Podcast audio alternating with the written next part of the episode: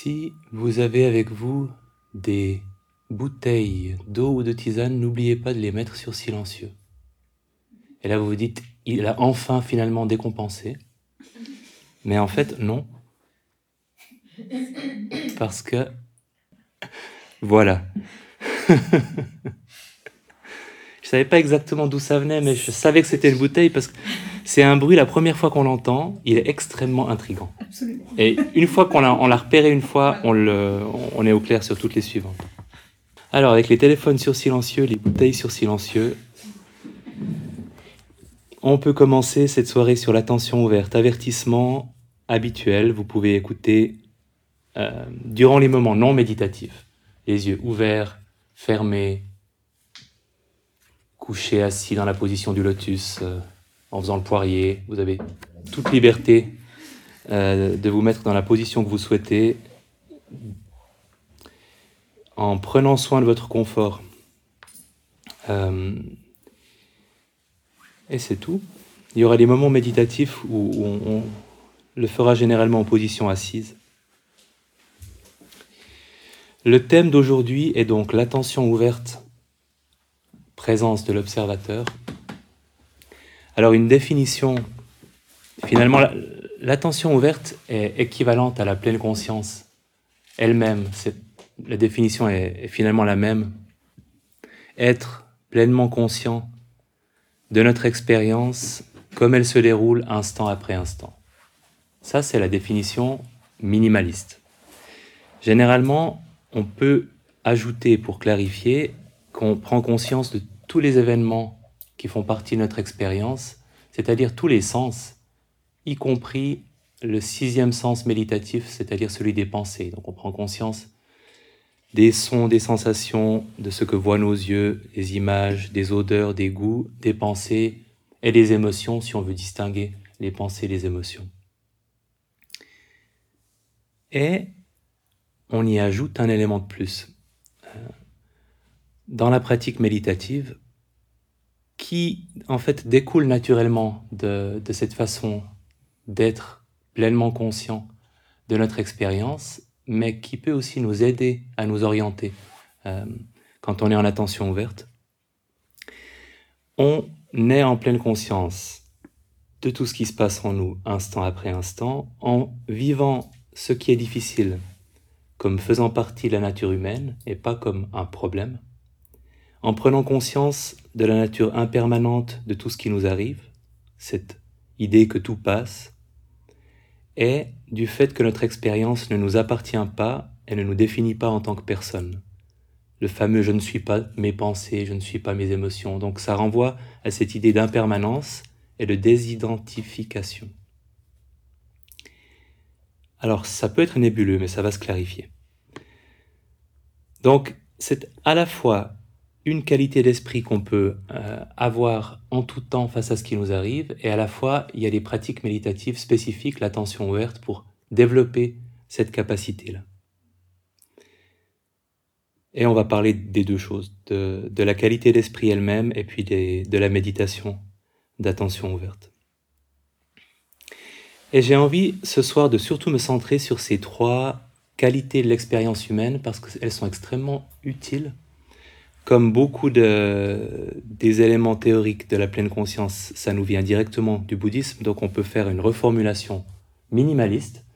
Les bouddhistes parlent des trois caractéristiques de l'existence, et on peut parler en pleine conscience de trois caractéristiques de l'expérience, ce qui est vraiment un changement d'étiquette à bon marché, mais qui, clarifie peut-être un peu ce qu'on en fait dans notre approche. Et ces trois caractéristiques sont extrêmement utile, et pas seulement quand on médite, mais aussi comme euh, manière d'envisager les événements de notre vie et en particulier les événements difficiles. Alors la première caractéristique, c'est cette orientation vers une acceptation de ce que les choses difficiles font partie de la nature humaine, que ce n'est pas une espèce d'aberration, de problème quand on vit une émotion désagréable, une sensation désagréable, un événement de vie difficile, mais que c'est attaché à la nature humaine. Ça renvoie vraiment à une, notion d'acceptation du fait que notre vie est forcément sensible à des choses déplaisantes. Euh, typiquement, les, les bouddhistes ont résumé ça très élégamment. Alors il y a une longue liste de tout ce qui est inconfortable, mais euh, si on veut résumer de façon extrêmement simple, être associé avec quelque chose de désagréable et être séparé d'avec quelque chose d'agréable. Et on a, on a couvert une bonne partie de ce qu'on peut appeler événements désagréables dans notre vie. Donc quand euh, il nous arrive quelque chose de désagréable ou que on cesse de vivre quelque chose d'agréable. Et plus on est loin de cette qualité d'acceptation, plus on souffre des événements désagréables, c'est extrêmement logique. Dans ce documentaire que j'ai souvent mentionné sur les enfants qui ont des maladies graves, euh, documentaire fait par une, euh, une femme qui avait perdu sa fille, je crois, d'une maladie euh, enfantine. Elle a fait un documentaire sur tous ces enfants qui ont les maladies graves, mais qui le vivent avec une philosophie que des adultes dans la même situation n'auraient peut-être pas, euh, et avec vraiment une très grande maturité émotionnelle. Euh, à un de ses enfants, on posait la question, mais qu'est-ce que tu fais quand tu es triste? Et sa réponse, c'était de lui dire, ben je pleure. Et c'est exactement ça. Euh, d'être capable de dire bah, quand je suis triste, je pleure, au lieu de dire bah, quand je suis triste, je commence par prendre un demi-lexotanil, je me verse une toute, petite goutte de whisky, je regarde une série.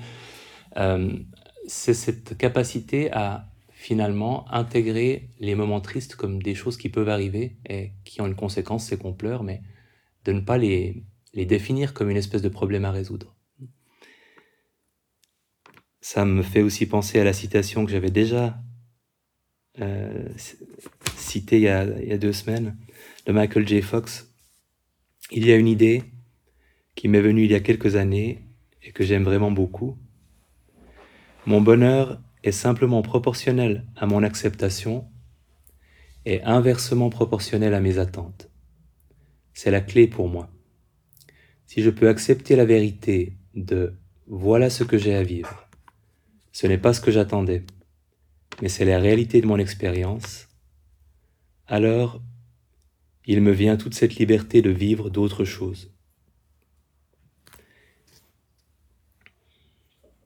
Donc, c'est l'exact inverse de cette révolte intérieure qu'on a souvent quand quelque chose nous tombe dessus et qui nous fait dire mais pourquoi moi, pourquoi maintenant? Un sentiment d'injustice, une volonté de, euh, de lutter contre le côté inévitable des, malheurs qui peuvent nous tomber dessus. Cette capacité de le considérer comme faisant partie de la nature humaine et du coup aussi, et ça c'est un élément important, de se sentir lié à toutes les autres personnes dans le monde qui peuvent vivre des mêmes circonstances ou des mêmes problèmes.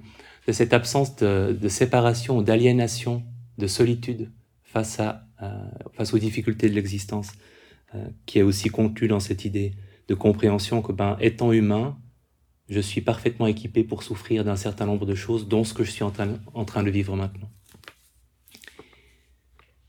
Et évidemment, souvent, c'est pas du tout évident de faire apparaître ou de cultiver cet état d'esprit. Et une bonne partie de notre souffrance découle plutôt de notre rejet de ce qui nous arrive que de ce qui nous arrive en, premier plan. Et quand on parle de deuil à faire, tous les deuils, hein, les deuils de notre état de santé, de nos relations, euh, c'est toujours cette idée euh, du temps qu'il nous faut pour accepter que ce genre de choses-là puissent se produire dans notre vie. Les petits et les grands.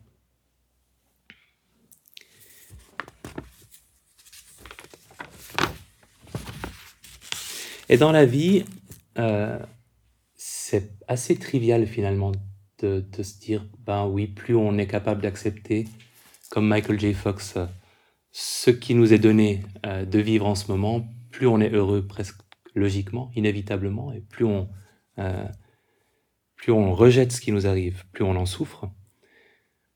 Et dans la méditation, c'est pas forcément quelque chose qu'il est si facile que ça d'observer. Euh, on peut observer les moments où on se contracte autour d'une douleur, par exemple, où on sent qu'il y a une réaction émotionnelle de rejet qui s'ajoute à l'inconfort physique. Euh, ou quand on est en train d'avoir envie que les choses soient différentes et qu'on réalise que d'avoir envie d'autre chose que de cette douleur ou de cette émotion ou de cet état d'esprit ne nous fait pas du bien non plus. Donc on, a cette possibilité-là d'observer ces moments où on n'est plus dans, cet état d'acceptation. C'est la première caractéristique, la première euh, caractéristique de l'expérience ou de l'existence. Et c'est pas la plus facile à cultiver sur le plan méditatif. Euh, même si par voie indirecte, euh, on l'avait fait une fois. D'ailleurs, on peut peut-être le faire très brièvement, euh, en prenant une position vaguement méditative. Ce sera pas long, ce sera une version condensée d'un exercice qui prenait 10 minutes.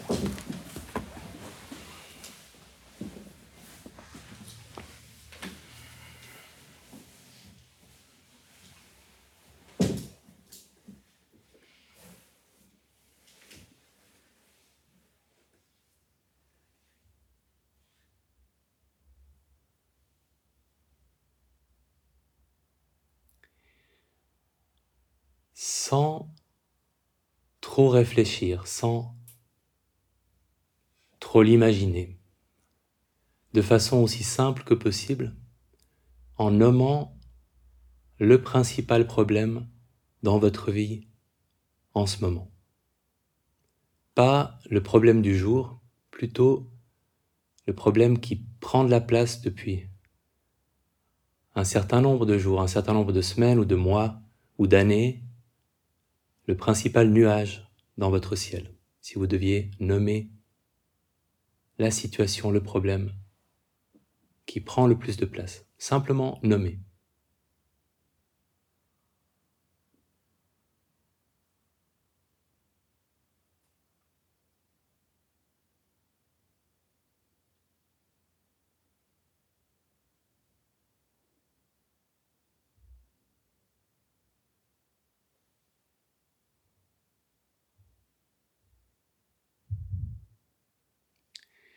Et quand vous l'avez nommé, en évoquant des personnes que vous connaissez de près ou de loin, vous pouvez simplement en avoir même entendu parler, en évoquant des personnes qui rencontrent le même problème ou le même genre de problème, un problème similaire au vôtre.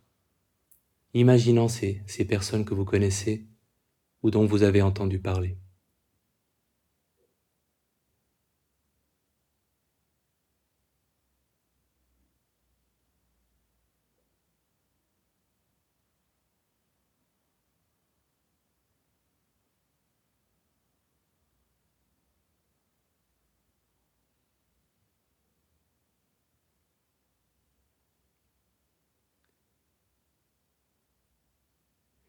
Et en évoquant toutes les personnes dans le monde qui rencontrent un problème similaire au vôtre. En faisant travailler votre imagination, vous pouvez simplement faire défiler des visages, des situations, imaginer comment ces personnes font face à ce problème, comment elles le vivent.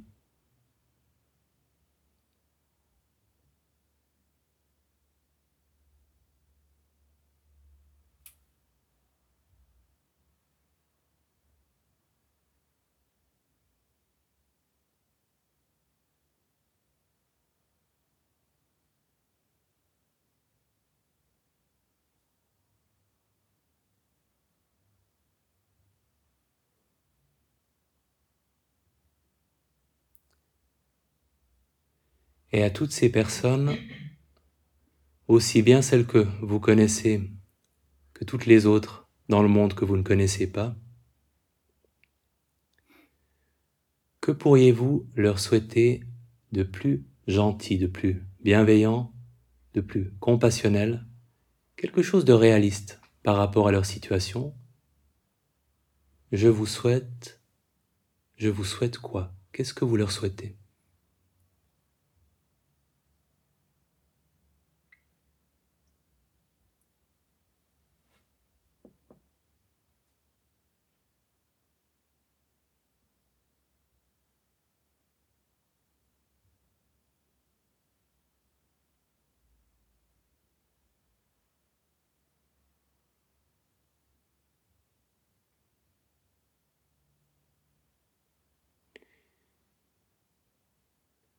Et quand vous avez une, phrase à l'esprit, en l'adressant intérieurement à toutes ces personnes,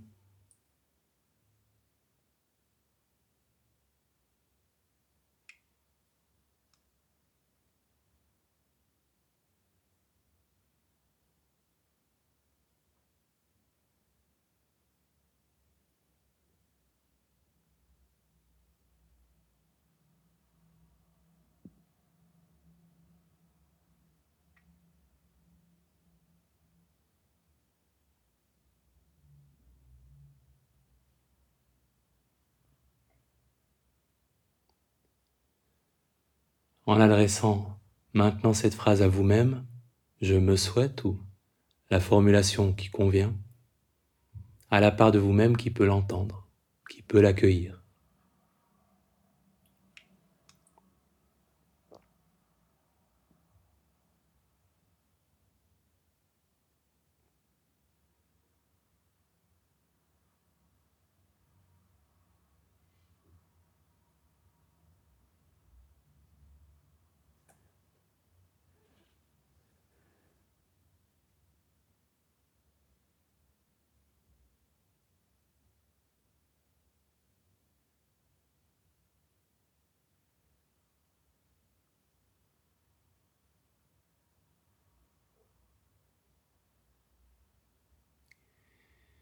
Et pour finir, c'est un je nous souhaite que vous adressez à vous-même et à toutes les autres personnes ensemble.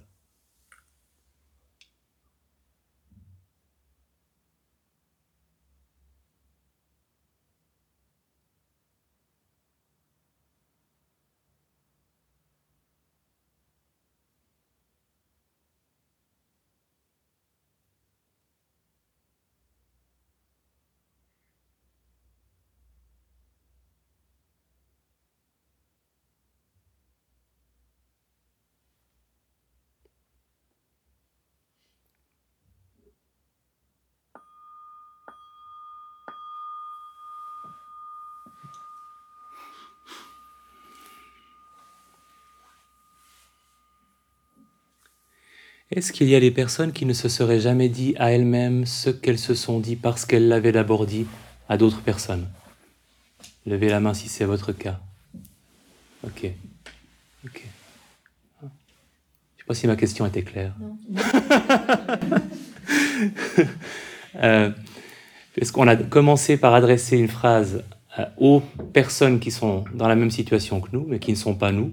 Et ensuite, on se l'a adressé à soi. Donc l'inspiration pour la phrase nous est pas venue en pensant à nous, mais en pensant à d'autres personnes, ce qui souvent fait venir d'autres mots euh, que les mots qu'on aurait choisis si, si on s'était parlé directement à soi-même dans la méditation. Donc est-ce qu'il y a des mots que vous, vous, ne seriez pas dit spontanément, que vous vous êtes dit uniquement parce que vous les aviez dit avant aux gens auxquels vous aviez pensé?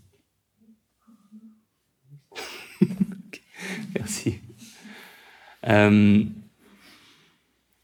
et évidemment, un des, un des résultats possibles, si on pratique cet exercice, cette méditation, euh, c'est de prendre conscience que ce qu'on pense parfois, même si on sait que c'est pas vrai, n'arrivait qu'à nous, et on se sent seul, isolé avec le problème qu'on rencontre, est quelque chose de forcément partagé, même si on a utilisé notre imagination pour évoquer des personnes dans le monde, c'est forcément partagé. Et d'alléger un petit peu, on pourrait appeler ça une, une espèce de sentiment d'aliénation quand on est face à un problème et qui prend beaucoup d'espace, de d'oublier que c'est quelque chose qui fait partie de la condition humaine et que c'est pas juste notre problème exclusivement à nous. Quand, quand, ça, quand ça fonctionne, c'est ce que ça peut apporter.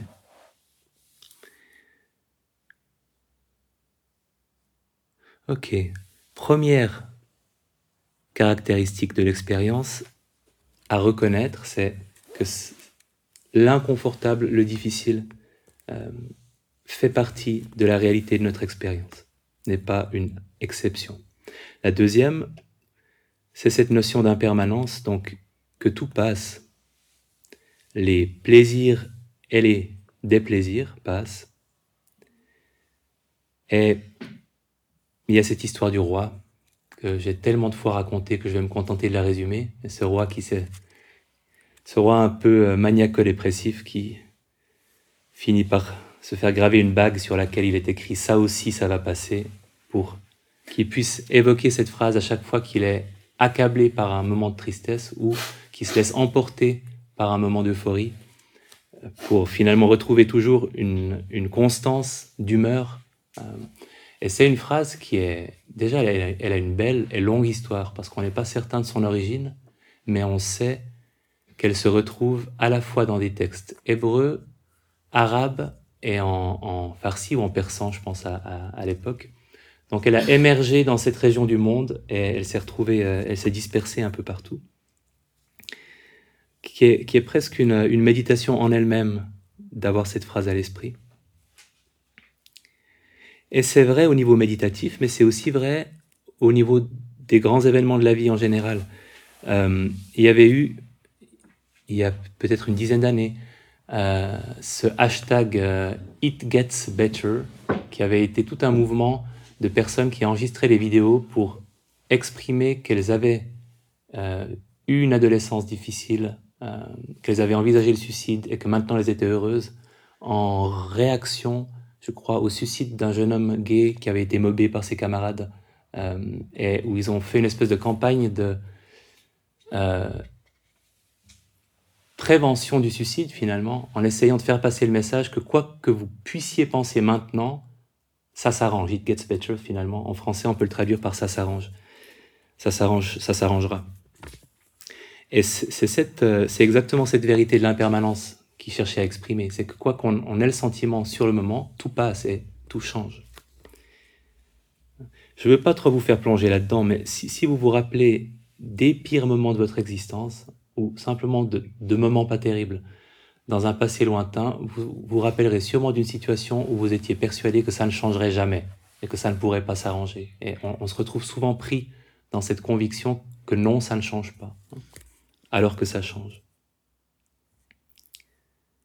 Dans le film, euh, un des enfants, dans le documentaire, euh, un des enfants exprime aussi cette vérité-là en disant quand on perd quelqu'un qu'on aime, on est d'abord très triste, mais ensuite on peut de nouveau être heureux.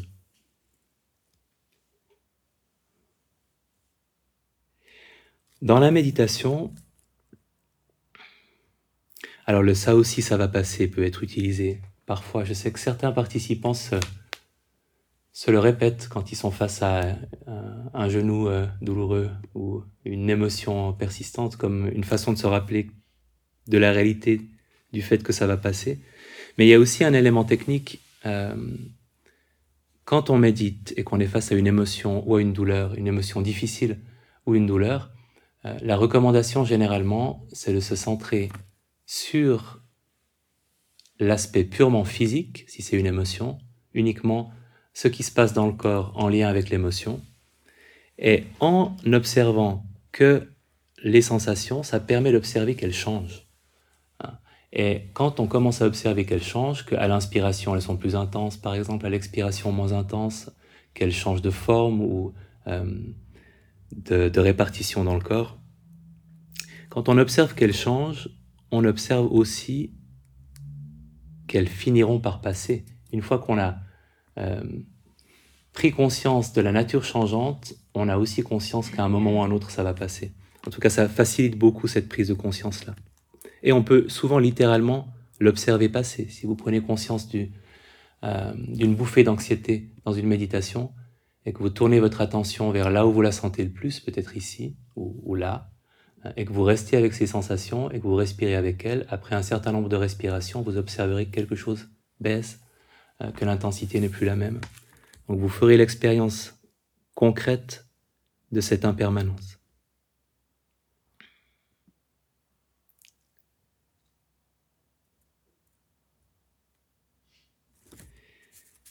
Et la troisième caractéristique de l'expérience, qui est la plus prise de tête, théoriquement, en fait, c'est pas si compliqué que ça, mais c'est cette idée de désidentification, le fait que ce qu'on vit, que ce soit des sensations, des émotions, des pensées, ce n'est pas qui nous sommes, mais c'est quelque chose qui est présent dans notre expérience et qui va passer, et que ça ne nous définit pas en tant que personne. C'est toute la différence entre Oh, il y a de l'anxiété, et si on est un tout petit peu moins désidentifié, ça deviendra je suis anxieux. Et si on l'est encore beaucoup moins, ça deviendra je suis un anxieux chronique. Finalement, en réaction à la même expérience, vous pouvez sentir une bouffée d'anxiété et dans votre méditation, observer ah ah, il y a de l'anxiété et, et, je la sens là et je, suis, je sais qu'elle va passer. Ou alors vous dire ça y est, je suis vraiment un anxieux chronique, ça m'arrive à chaque fois. Pourquoi, pourquoi je suis toujours comme ça? Pourquoi j'ai toujours été comme ça? Pourquoi ça changera jamais? Donc, on peut s'identifier complètement à une émotion au point que euh, on, en fait notre identité en fait. Ou alors, on peut la considérer comme quelque chose qui ne nous appartient pas et c'est lié à l'impermanence. Euh, comme ça ne nous appartient pas, ça va passer. Les, deux, les deux éléments se renforcent l'un l'autre. Dans le film, euh, une petite fille qui a une, maladie du cœur à un moment, on lui demande comment ça va, avec quelque chose d'assez chargé dans la question, euh, vu son état de santé.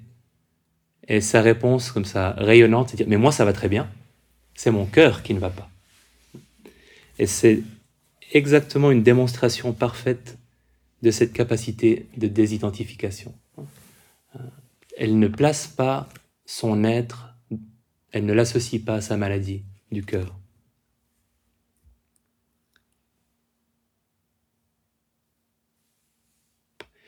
D'une manière générale, notre identité, on y investit beaucoup. On pense qu'on est une personne solide, qui est toujours la même au fil du temps, alors que ce n'est pas extraordinairement rationnel. Si vous évoquez brièvement une bêtise que vous avez pu faire quand vous étiez adolescente ou adolescent, euh, et ça m'arrive de temps en temps, je ne sais pas si ça vous arrive, d'avoir des très très vieux souvenirs de choses que, que je n'aurais pas dû faire il y a très très longtemps. Et euh, j'ai une espèce de bouffée de, de honte, j'imagine, ou de culpabilité, suivant de quoi il s'agit. Et ce qui est fascinant dans ces moments-là, c'est que je suis responsable, moi, Pierre, bientôt 42 ans, de ce qu'un Pierre, qui avait le même nom que moi, mais qui n'a rien à voir avec moi, a fait quand il avait 19 euh, ou 21 ans.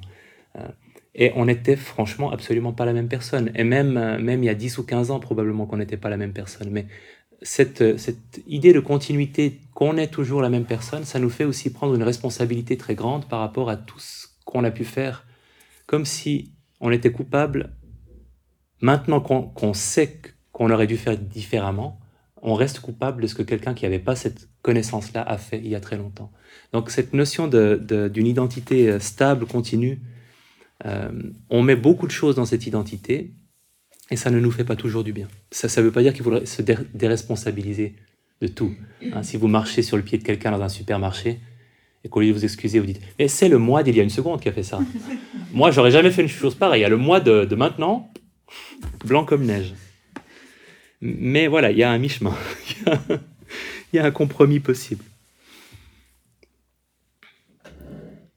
Les, les bouddhistes l'expriment euh, très bien aussi en disant on ne doit s'accrocher à rien, on ne doit s'accrocher à rien comme étant moi, mon ou mien. En gros, on fabrique du malheur quand on s'accroche à quelque chose et qu'on le définit comme nous appartenant. Sur le plan psychologique, hein. bon, sur le plan matériel aussi, mais c'est une autre c'est une autre question. Dans la méditation, la désidentification, c'est cette prise de conscience de ce que l'observation de la tristesse n'est pas triste, l'observation de la colère n'est pas colérique, qu'on peut observer une émotion, mais notre observation de l'émotion n'est pas affectée par l'émotion. On peut avoir mal, mais notre observation de la douleur n'aura pas mal. Et c'est pas toujours évident. Et parfois, ça demande une prise de conscience intérieure, de réaliser que ce n'est pas votre conscience de votre douleur dans le genou droit qui a mal, c'est c'est le genou droit. Et ce sont deux choses différentes. Et de prendre conscience que ce sont deux choses différentes, déjà souvent apporte une forme d'aisance ou de relâchement, parce que vous n'êtes plus défini par votre douleur. Il y a une partie de vous, celle qui l'observe, qui, euh, qui n'a pas mal. Et c'est une forme de refuge méditatif. L'instrument technique le plus utilisé pour favoriser cette désidentification, c'est la note mentale. À, l'instant où vous dites anxiété, quand une bouffée d'anxiété apparaît, vous venez de vous distinguer de l'émotion. Vous venez d'affirmer Ah, il y a cette partie de moi qui observe et il y a l'émotion, mais ce n'est pas pareil. Et cette émotion n'est pas moi, elle est quelque chose que je suis en train de nommer et d'observer.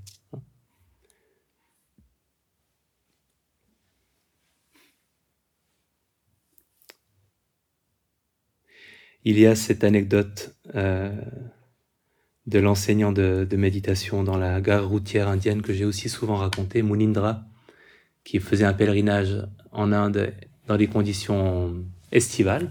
Il faisait très chaud. Le bus qui devait arriver n'arrivait pas et où il était très âgé. Et ses élèves, inquiets pour sa santé, lui ont demandé, mais Moulindra, est-ce que, est-ce que ça va? Et il a répondu, plein de dignité. Il y a de la chaleur ici, mais je n'ai pas chaud. Il y a de l'impatience ici, mais je ne suis pas impatient. Il y a de la frustration ici, mais je ne suis pas frustré. Ben, c'est simplement ça, la désidentification. C'est cette capacité, pour peu qu'il était sérieux, à vraiment se sentir distinct des émotions négatives qu'on peut être en train de vivre.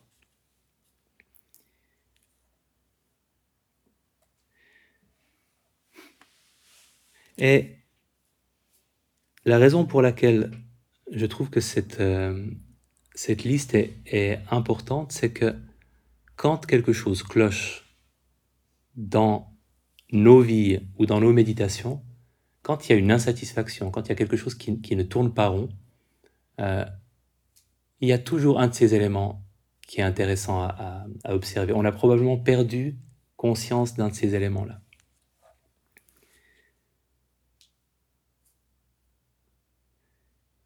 En, particulier, on peut être à peu près certain qu'on est en train de s'identifier à quelque chose de désagréable. Et ça peut être assez subtil. J'ai vécu, ma dernière retraite était difficile, c'était assez vexant. J'ai eu une série ces cinq dernières années de retraite, les retraites que je fais pour moi-même, euh, qui, étaient, qui étaient toutes très satisfaisantes pas forcément tout de suite, toujours quelques jours, mais globalement, qui étaient des bonnes expériences. Ce qui n'est pas obligatoire, parce que finalement, je peux aller dans une, euh, vivre une retraite en me disant que après j'en aurais bénéficié, même si pendant, c'est pas toujours facile. Euh, parce que c'est toujours le cas aussi.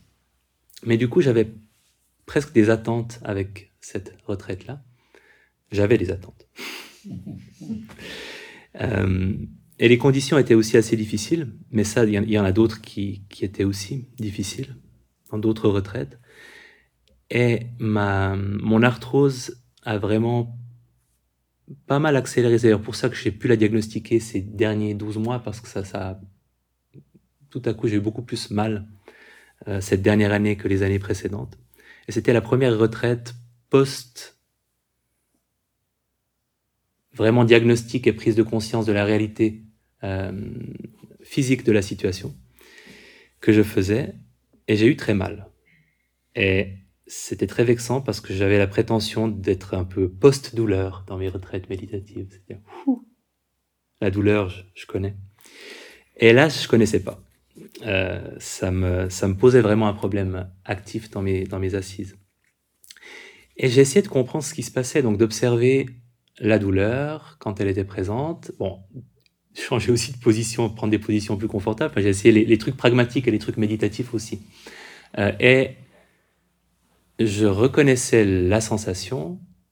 Par moments, il y avait une espèce d'intensité, mais il n'y avait pas, je ne reconnaissais pas de colère ou d'agacement ou de peur ou d'une émotion qui pourrait me rendre cette douleur euh, particulièrement insupportable.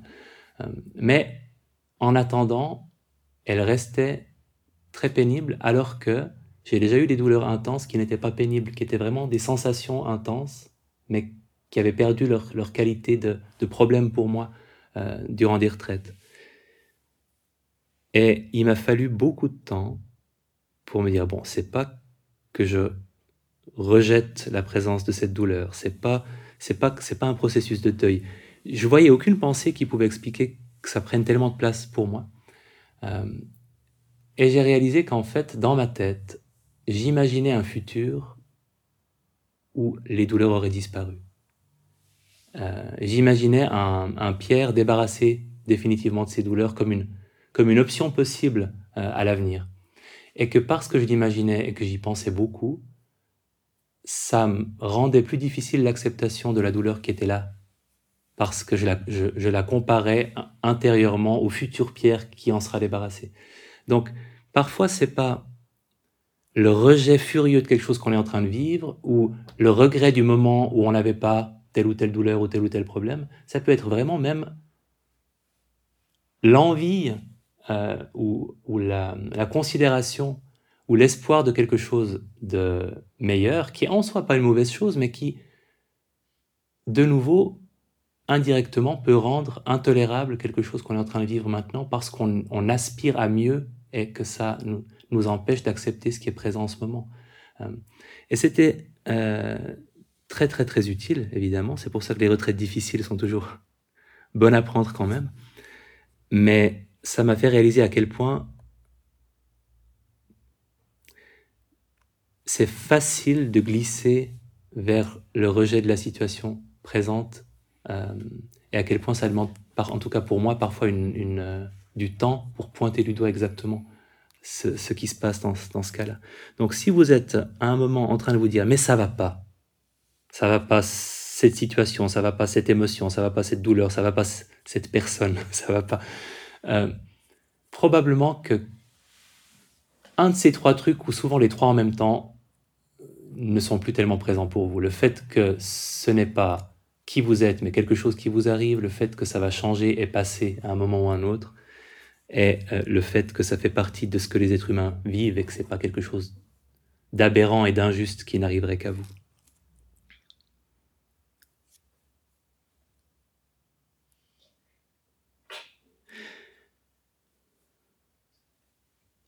Et ces, ces trois qualités-là, si on les a en permanence à l'esprit, si on arrive à les rendre présentes, euh, c'est une espèce de vaccin contre la, douleur émotionnelle. Si on pouvait être toujours dans un état où on a conscience de ces trois qualités-là, euh, on souffrirait assez peu émotionnellement parlant. Et c'est pour ça que c'est très intéressant euh, de les cultiver. Il vous suffit d'imaginer, ben, imaginez. Vous pouvez fermer les yeux, ce ne sera pas long du tout.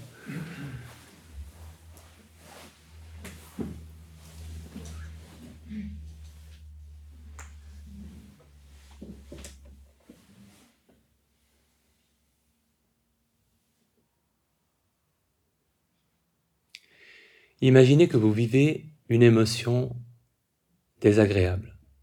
Choisissez votre chouchou, l'émotion désagréable qui a le plus souvent tendance à vous rendre visite, peut-être celle qui prend le plus d'espace, qui vous gêne le plus, en imaginant simplement que vous êtes en train de vivre cette émotion-là.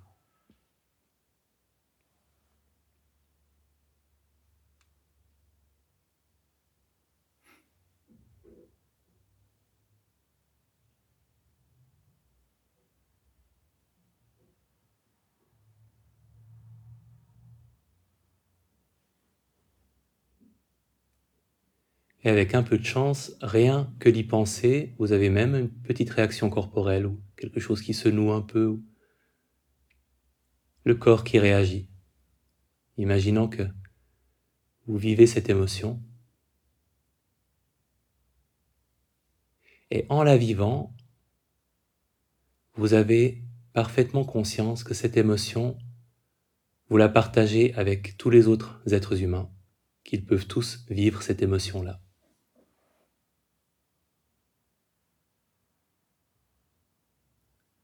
C'est pas différent de respirer, de vivre cette émotion. Et vous en avez conscience.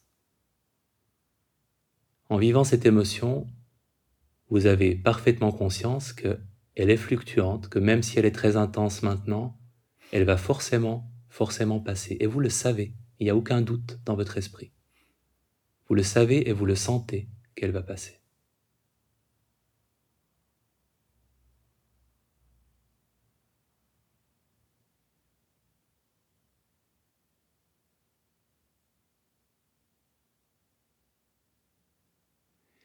Et finalement, vous vivez cette émotion.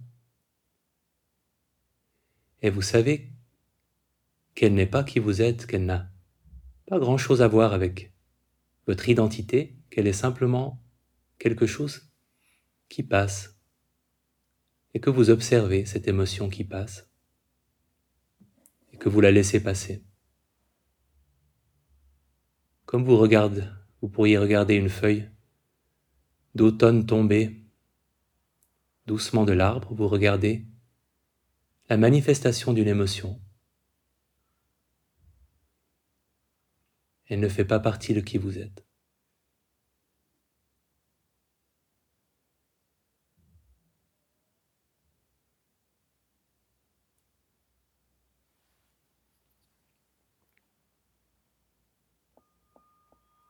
Je sais que c'est un, exercice peut-être très abstrait, mais est-ce que vous pouvez prendre la mesure si à chaque fois que vous viviez quelque chose de désagréable, vous aviez exactement cet état d'esprit-là, et dès le départ, et sans effort, et sans avoir besoin de le chercher, est-ce que vous pouvez imaginer à quel point les choses seraient simples?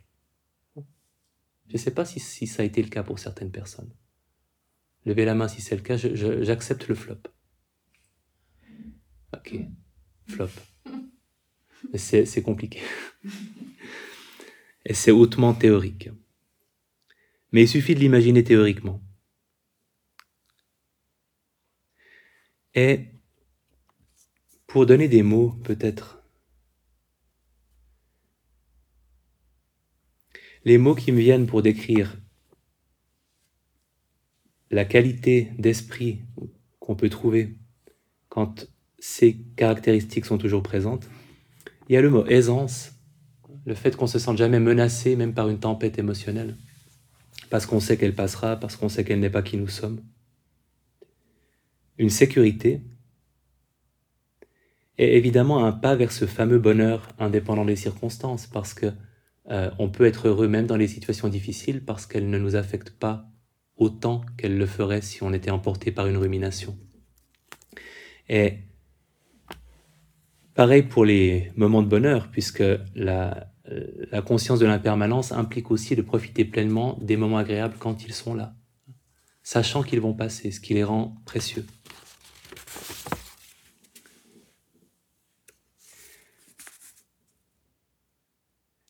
La, la désidentification est une forme d'idéal est exprimée dans ce conseil dans la, euh, dans la philosophie bouddhiste donnée par Monsieur Gautama à un ermite qui voulait progresser rapidement, qui avait peu de temps pour le faire, et lui avait donné une unique instruction, qui est un, un, de mes passages préférés dans les suttas bouddhistes. Il faut pratiquer comme ça. Dans ce qui est vu, il n'y a que ce qui est vu. Dans ce qui est entendu, il n'y a que ce qui est entendu. Dans ce qui est senti, il n'y a que ce qui est senti. Et par là, il entend à la fois le toucher, l'odorat, le goût. Et dans ce qui est pensé, il n'y a que ce qui est pensé. En pratiquant de cette manière-là, tu prendras conscience que tu n'es ni l'observateur, je paraphrase, ni la chose observée, ni la relation entre les deux. Et que tu trouveras une liberté et une aisance et la fin de ton stress émotionnel en pratiquant de cette façon-là. Donc, en prenant conscience de ce qui nous arrive en tant que données sensorielles en tant que sensation, en tant que pensée, en tant que son, en tant qu'émotion, sans se laisser définir par le contenu de notre expérience. Une citation que j'avais déjà donnée aussi à la première séance de Maechi Kyo, mon thaïlandais est un peu rouillé, qui est une nonne euh, reconnue comme étant très avancée en pratique méditative et qui décrit ce que c'est ce que c'est que sa vie, en tout cas ce que c'est que euh, son rapport à l'expérience. Tout est reconnu. Les sensations, les émotions, la mémoire, les souvenirs, les pensées, la conscience, les sons, les images, les odeurs, les goûts, les émotions, le rejet, l'envie, la confusion, tout est reconnu. Je reconnais ces états tels qu'ils existent à leur état naturel, mais quelle que soit l'intensité de mon exposition à leur présence, je suis incapable de détecter même un instant durant lequel ils auraient quelque pouvoir que ce soit sur mon cœur.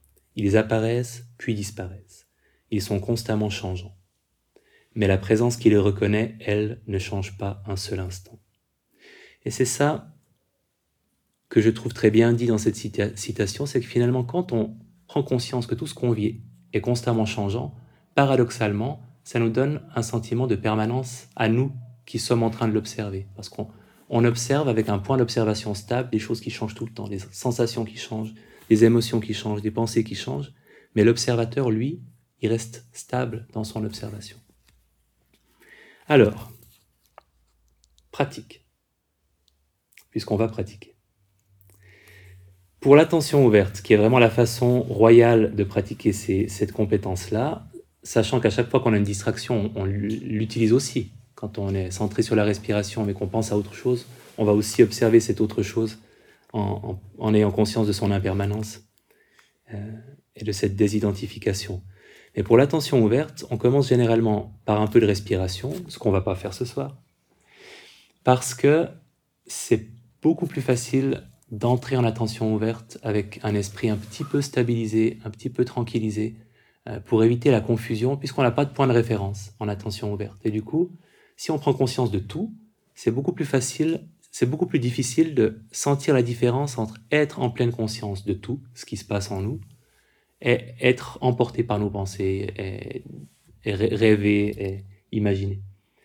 Alors que la respiration, elle, nous donne ce, point de référence qui nous permet de sentir quand on est en pleine conscience et, quand on l'est plus.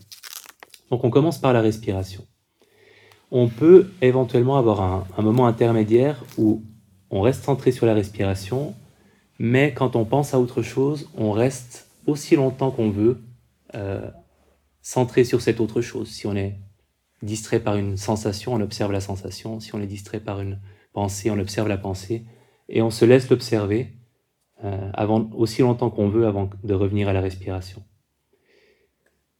On peut aussi se préparer à l'attention ouverte en commençant ce que j'ai souvent fait par euh, s'intéresser à un sens après l'autre, pour bien prendre conscience de tout ce qui fait partie de notre expérience, d'abord les sons ou les sensations, ensuite les pensées, les images, les odeurs, les goûts, etc. Ensuite, quand on a ouvert notre attention à tous les sens, donc aux six sens qui incluent aussi les émotions et les pensées, on peut utiliser la note mentale, qui est une façon d'avoir une référence. Dans une méditation, on n'en a pas beaucoup, de dire par exemple simplement son pour un son, pensée pour une pensée, sensation pour une sensation, au moment où le sens occupe la place centrale, on le reconnaît en le nommant. Avec un usage plus ou moins marqué de la, note mentale, vous pouvez choisir le dosage.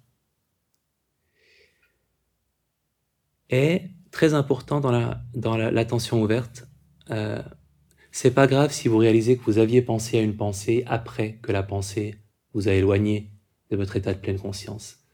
Si vous étiez centré sur un son et que tout à coup une pensée survient et que quand vous émergez de la pensée, ça fait un bon moment qu'elle vous avait emporté loin, euh, le moment où vous revenez, c'est un moment de pleine conscience aussi. Et donc on peut observer une pensée juste avant qu'elle se produise, quand elle se propose à nous, rarement mais parfois ça arrive, on peut observer une pensée quand on est en plein dedans, ou on peut observer une pensée quand on s'est perdu dedans pendant très longtemps et qu'on en émerge, et que c'est seulement à ce moment-là qu'on réalise qu'on en a eu une. Et les trois choses sont tout à fait valables. C'est pas, c'est pas, pas un problème d'observer une pensée après coup. C'est assez naturel. Alors, je vais vous proposer un exercice d'attention ouverte. Je vais aérer pendant les trois premières minutes. Euh, et ensuite, je vous donnerai des indications pour l'attention ouverte et pour comment faire ressortir cette notion d'impermanence et de désidentification.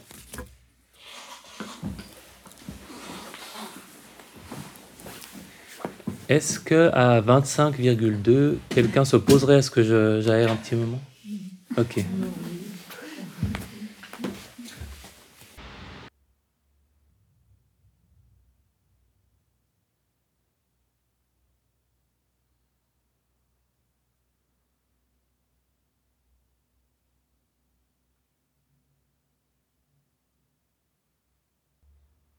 Est-ce que le corps est aussi détendu qu'il peut l'être Et en prenant le temps de quelques expirations conscientes, avec chaque expiration, un encouragement pour que le corps se détende.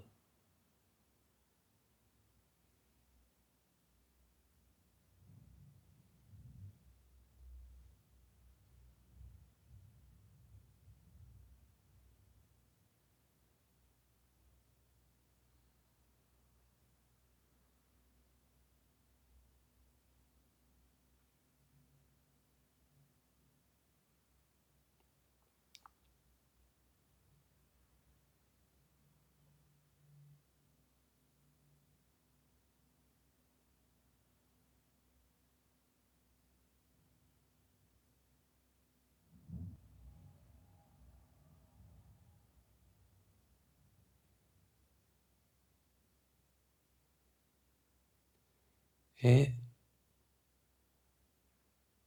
en commençant par tourner votre attention vers les sons, le paysage sonore.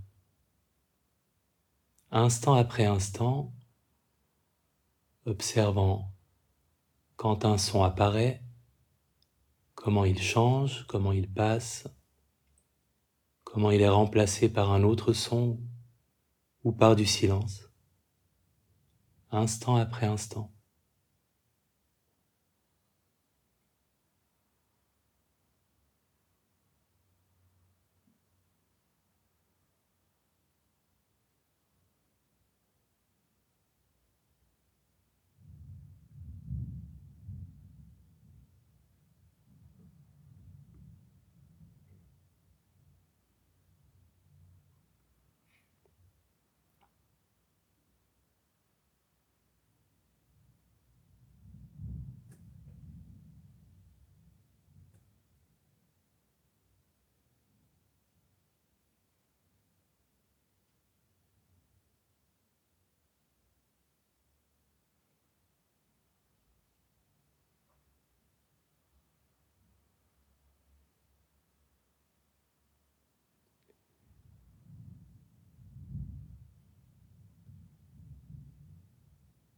Et quand vous avez exploré les sons, ouvrant votre attention aux sensations. Tout le paysage des sensations, les sensations de contact avec le sol, avec le coussin, les sensations à la surface de la peau, à l'intérieur,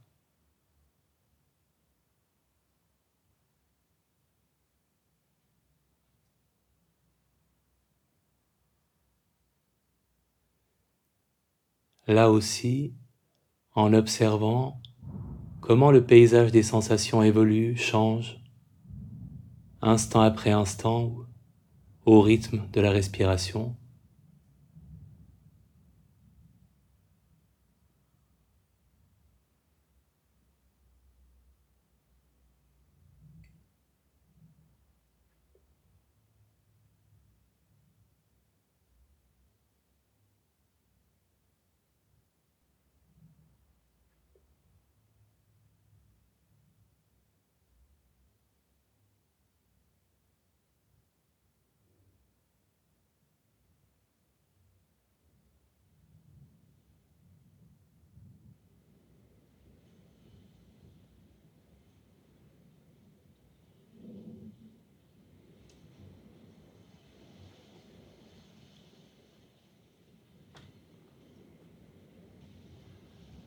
De la curiosité pour le sens de la vue, pour ce que voient vos yeux fermés, peut-être de l'obscurité ou des jeux de, formes, de lumière, de couleurs. Instant après instant, comment ce paysage visuel se transforme.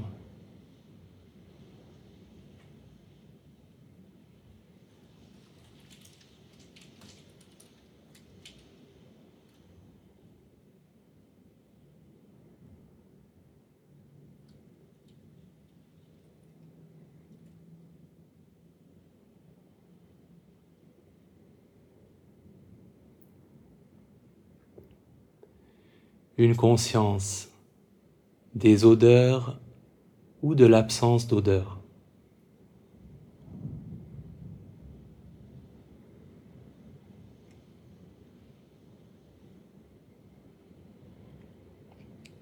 Une conscience des goûts ou de l'absence de goût.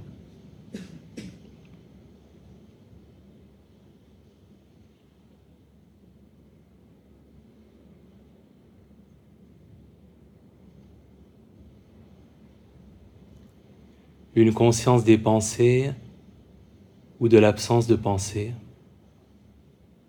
Qu'est-ce qui est présent?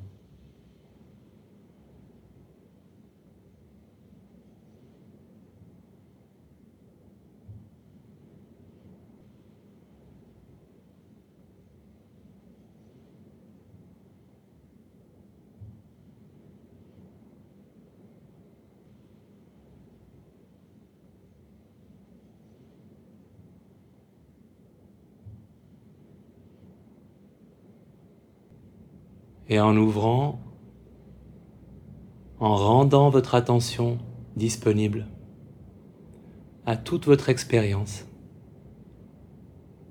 tous vos sens, vos pensées, vos émotions, devenant simplement témoins de votre expérience telle qu'elle se déroule instant après instant. Et si ça vous aide, en nommant son, pour un son, sensation, image pour ce que voient vos yeux fermés, odeur, goût, pensée, émotion, nommant ce qui est présent quand c'est présent, quand vous le reconnaissez, si ça vous aide à cultiver une continuité, instant après instant, laissant votre expérience se dérouler avec curiosité, en pleine conscience.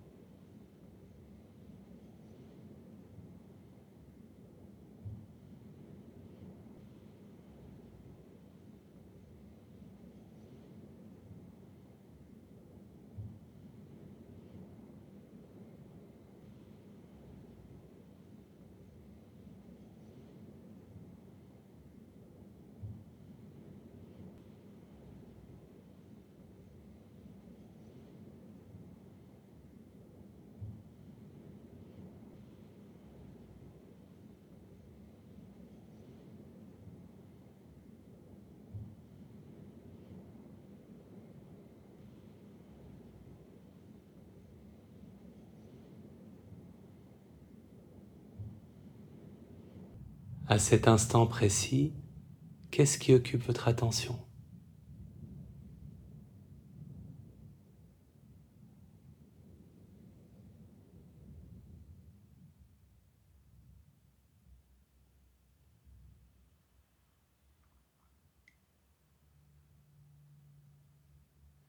En faisant preuve de curiosité pour l'impermanence dans votre expérience, en observant comment un son apparaît, comment une sensation, une pensée apparaît, comment ce son, cette pensée, cette sensation dure dans votre attention, puis est remplacé par un autre son, une autre sensation, une autre pensée, observant comment ces événements se suivent, changent, passent, sont remplacés les uns par les autres dans votre expérience. Prenant conscience de cette impermanence instant après instant.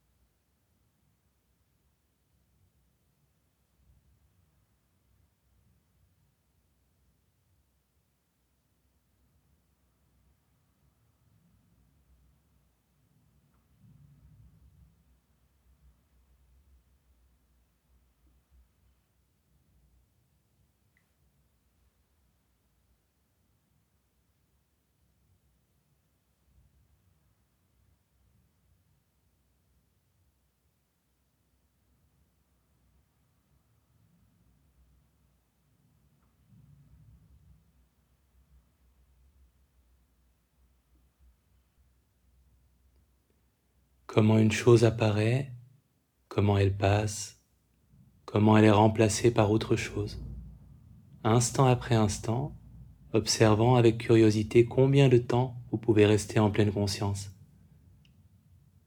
Combien de temps?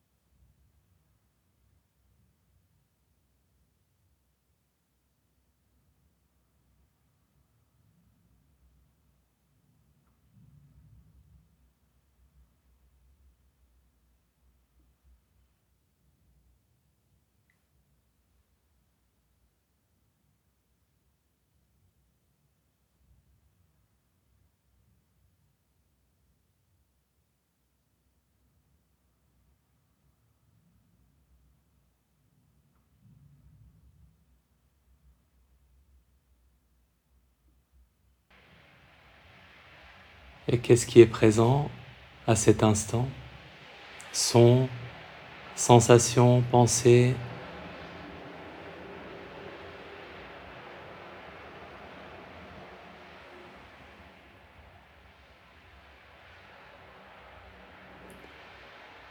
laissant les sons être simplement des sons, les pensées simplement des pensées, les sensations simplement les sensations, laissant passer avec curiosité.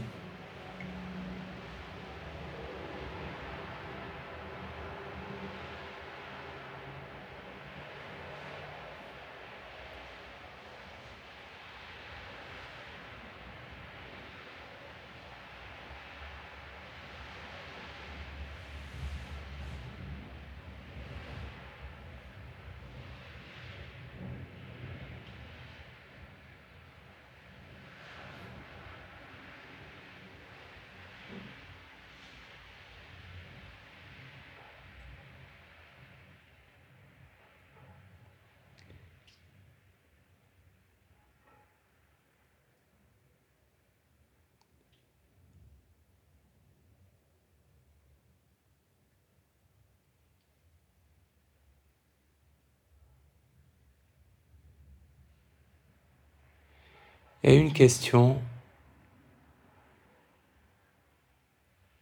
Où êtes-vous dans votre perception?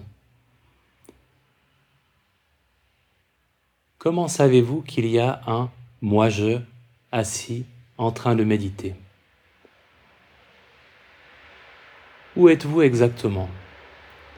Est-ce que vous êtes dans une sensation, dans une partie du corps? Est-ce que vous êtes dans un sens plus que dans un autre, dans une image. Si vous vous posez la question, qu'est-ce qui me permet de savoir que je suis présent? Quelle perception? Quelle, quelle réponse vous vient?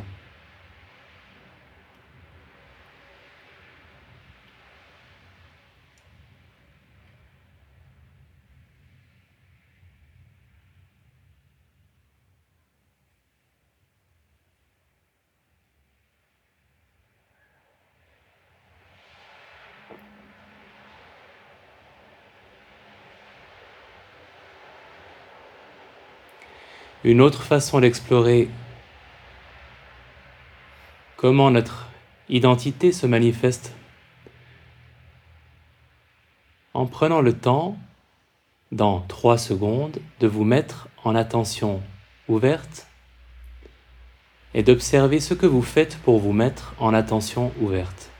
3, 2, 1, allez-y. Et que faites-vous pour passer en attention ouverte? Que se passe-t-il au moment où vous le faites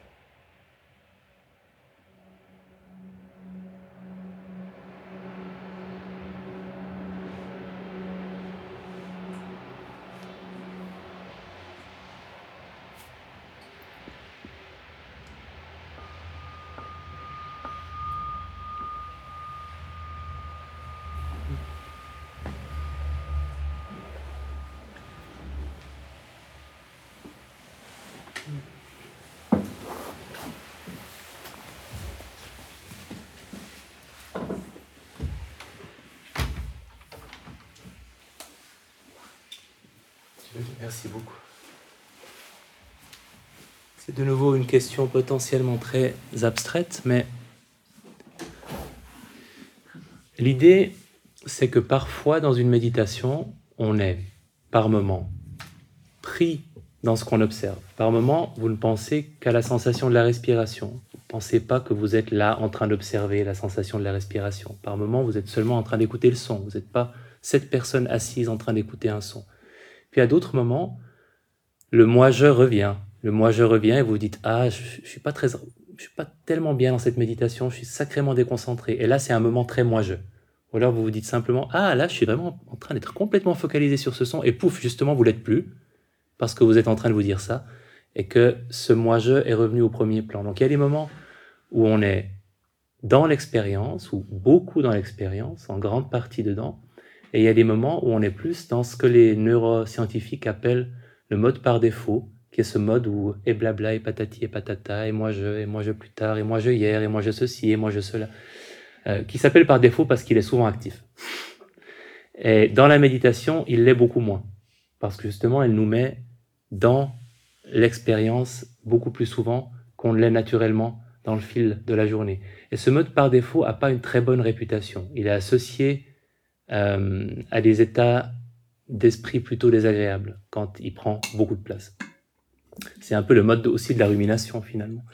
Mais ça commence dans une méditation par un moment où vous redevenez cette personne, le moi-je qui médite, et où vous vous séparez de la pure conscience de l'expérience. Donc, euh, je sais que c'est extraordinairement compliqué et qu'il aurait peut-être fallu le faire à un certain nombre de reprises pour que ce soit clair pour euh, plus de personnes.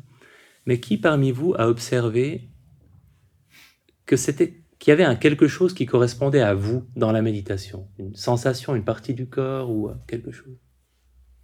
Ok.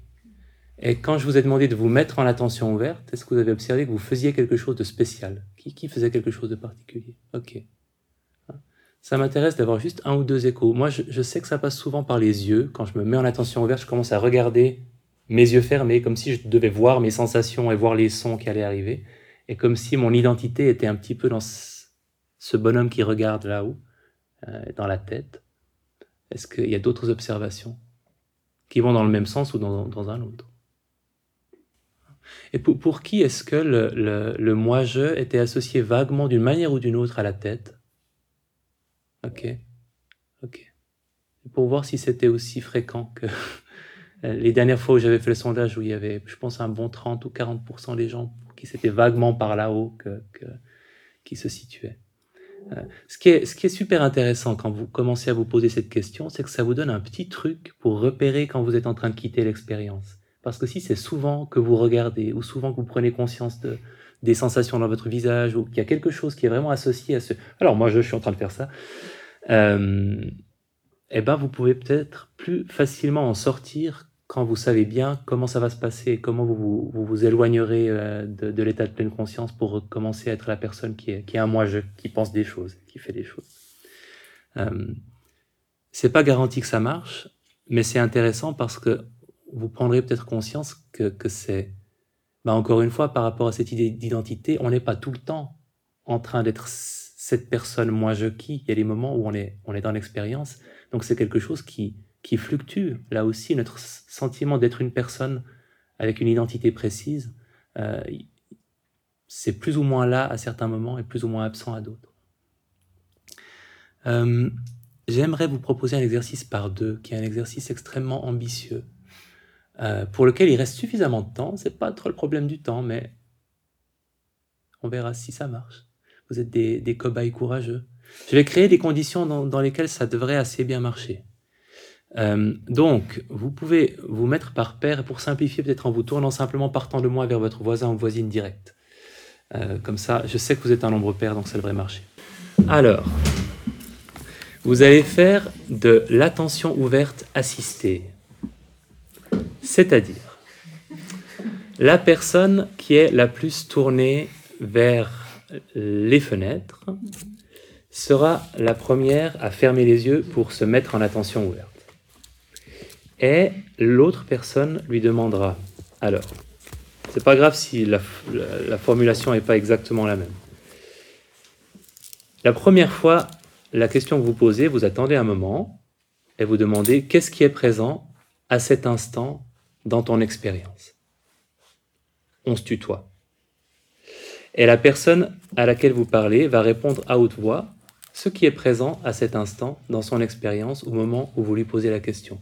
Et la réponse peut se limiter aux, cinq, aux six sens, c'est-à-dire son, sensation, pensée, émotion, etc., éventuellement.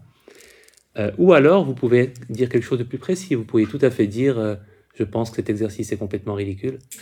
Mais peut-être ce serait plus intéressant de dire jugement à la place, ou de dire pensée, mais c'est à, vous, de choisir le degré. Ça peut être très très général comme pensée, un peu plus spécifique comme jugement, ou extrêmement brut comme je pense que ceci est ridicule. Et dans tous les cas, c'est la vérité de ce que vous êtes en train de, de vivre. Alors la première fois, vous dites qu'est-ce qui est présent à cet instant dans ton expérience? Qu'est-ce qui est présent à cet instant dans ton expérience? Et les fois suivantes, vous dites simplement et maintenant? Et la personne vous répond de nouveau. Et le, euh, l'espace entre deux questions, la dernière fois que j'avais fait cet exercice, j'avais un certain nombre de plaintes que l'espace n'était pas assez long. Donc pour la personne qui pose des questions, laissez, je dirais, au moins quatre respirations. Quatre respirations entre deux questions. Euh, minimum. Ça peut être plus. Vous pouvez jouer pour pas que ce soit euh, hyper régulier et que la personne se prépare déjà à, donner sa réponse. Vous pouvez laisser un peu plus d'espace par moment, un peu moins à d'autres. Je vais pas faire ça très longtemps, mais ça vous paraîtra quand même quelque chose d'assez long quand on est concentré dans cet exercice. Euh, donc, est-ce que tout le monde a compris les instructions? Vous pouvez, euh, pour la personne qui pose la question, vous pouvez avoir les yeux fermés ou ouverts. Euh, je vous mets aussi côte à côte pour pas que la, la, personne à laquelle on pose les questions ait l'impression qu'elle est dévisagée quand on lui pose la question. Tout est clair pour tout le monde, on peut commencer? Ok.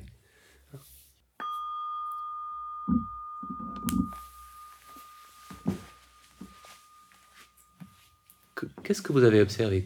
Ça m'intéresse d'avoir juste un ou deux retours là-dessus. Et, parfois, on prépare une réponse, puis en fait, elle est plus du tout pertinente quand on nous pose la question, puis on est obligé, presque à regret, de la laisser tomber et de passer à autre chose. Ouais. C'est intéressant d'observer ça, évidemment. Autre chose? Voilà, si vous avez euh, des conjoints, conjointes avec lesquels vous avez épuisé beaucoup de possibilités d'activités intéressantes vous avez fait le Scrabble, vous avez fait, euh, voilà. Vous pouvez leur proposer quelque chose de complètement nouveau qui pourra vous, vous rassembler ou vous séparer définitivement suivant comment ça, ça tourne. Euh, merci d'avoir participé à cette soirée. Je, comme souvent, je, trouve que j'ai voulu dire trop de choses en trop peu de temps. Mais il y aura l'enregistrement pour, le réécouter si nécessaire. Euh, et je suis content qu'on ait pu terminer sur cet exercice-là que je trouve en tout cas très joli. Euh, je vous souhaite une bonne semaine si on se revoit la semaine prochaine ou une bonne suite si on ne se revoit pas. À bientôt. Merci. Merci.